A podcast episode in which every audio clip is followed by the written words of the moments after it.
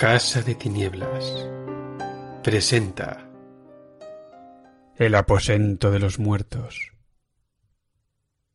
El desfiladero estaba sumido en la oscuridad, a pesar de que el sol del atardecer había dejado una franja de color amarillo anaranjado con tintes verdosos en el horizonte. Sin embargo, un ojo agudo podía divisar aún las oscuras siluetas de las cúpulas y de las agujas de las torres de Sadizar, la ciudad del mal, capital de Zamora, la ciudad de las mujeres de negros cabellos y de torres llenas de embrujo y misterio. A medida que se desvanecía la luz, comenzaban a aparecer las primeras estrellas en el firmamento. Las luces titilaban a lo lejos sobre las cúpulas y sobre las agujas de las torres como contestando a una misteriosa señal. En tanto que el fulgor de las estrellas era pálido y desvaído, las luces que brillaban en las ventanas de Sarizar eran de color ámbar intenso, como si dejaran traslucir los actos abominables que allí se cometían. El desfiladero estaba en silencio, sólo alterado por el chirriar de los insectos nocturnos. Pero este silencio fue pronto interrumpido por el alboroto de hombres que se acercaban. Por el desfiladero avanzaba un pelotón de soldados zamorios.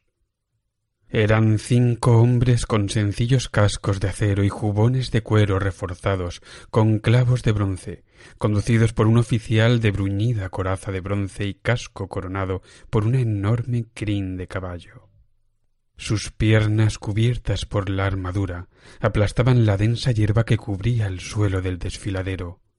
Sus arneses crujían y sus armas sonaban y tintineaban con ruido metálico. Tres de ellos llevaban arcos y otros dos traían picas. A un lado tenían colgadas pequeñas espadas y de sus espaldas pendían escudos. El oficial iba armado con una enorme espada y una daga. En un determinado momento, uno de los soldados dijo en voz baja Si cogemos a ese Conan vivo, ¿qué le harán? Lo enviarán a Jesús y se lo echarán como alimento al dios araña, estoy seguro. replicó otro. Lo que cuenta es si vamos a estar vivos para recoger la recompensa que nos han prometido. ¿Le tienes miedo? inquirió un tercero. ¿Quién, yo? dijo enojado el soldado que había hablado en segundo término.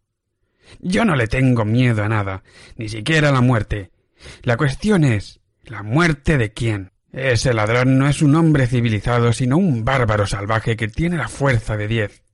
De modo que he ido al magistrado para hacer mi testamento. Es alentador saber que tus herederos recibirán la recompensa, dijo otro. Lamento no haber pensado en ello. Bueno, repuso el que había hablado en primer lugar.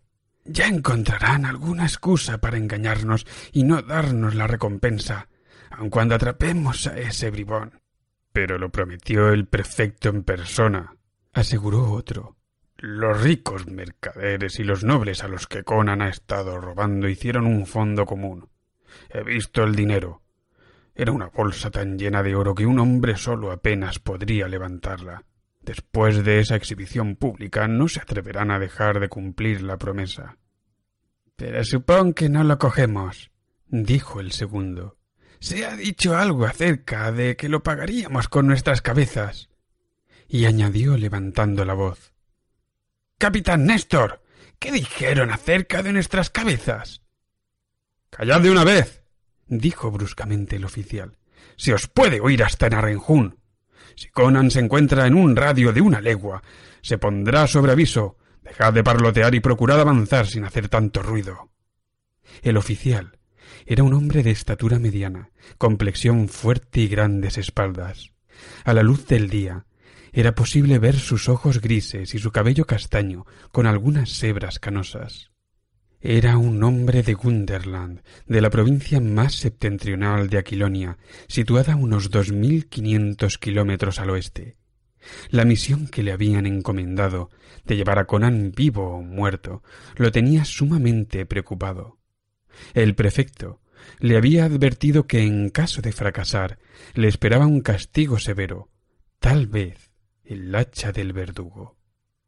el mismo rey de Zamora, fue quien ordenó la captura del proscrito, y el monarca era drástico con los vasallos que fracasaban en sus misiones. Una confidencia obtenida en los bajos fondos de la ciudad indicaba que habían visto a Conan dirigiéndose hacia ese desfiladero poco después del amanecer, y el comandante había enviado a Néstor rápidamente hacia allí con los soldados que se encontraban en los cuarteles. Néstor no confiaba en los hombres que iban detrás de él. Los consideraba unos bravucones capaces de salir corriendo en el momento de enfrentarse con el peligro, dejándolo a solas con el bárbaro. Y aunque el hombre de Gunderland era valiente, no se hacía demasiadas ilusiones acerca de las posibilidades que tenía frente a aquel feroz y gigantesco salvaje. Su armadura le serviría de muy poco. A medida que se desvanecían por el oeste las últimas luces del día, aumentaba la oscuridad, y las paredes del desfiladero se hacían cada vez más estrechas, escarpadas y rocosas. Los hombres de Néstor, comenzaron a murmurar a sus espaldas una vez más.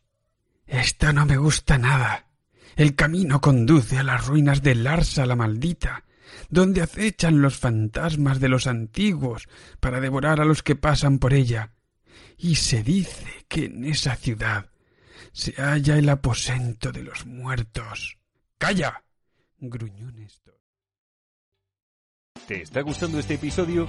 Hazte fan desde el botón Apoyar del podcast de Nivos.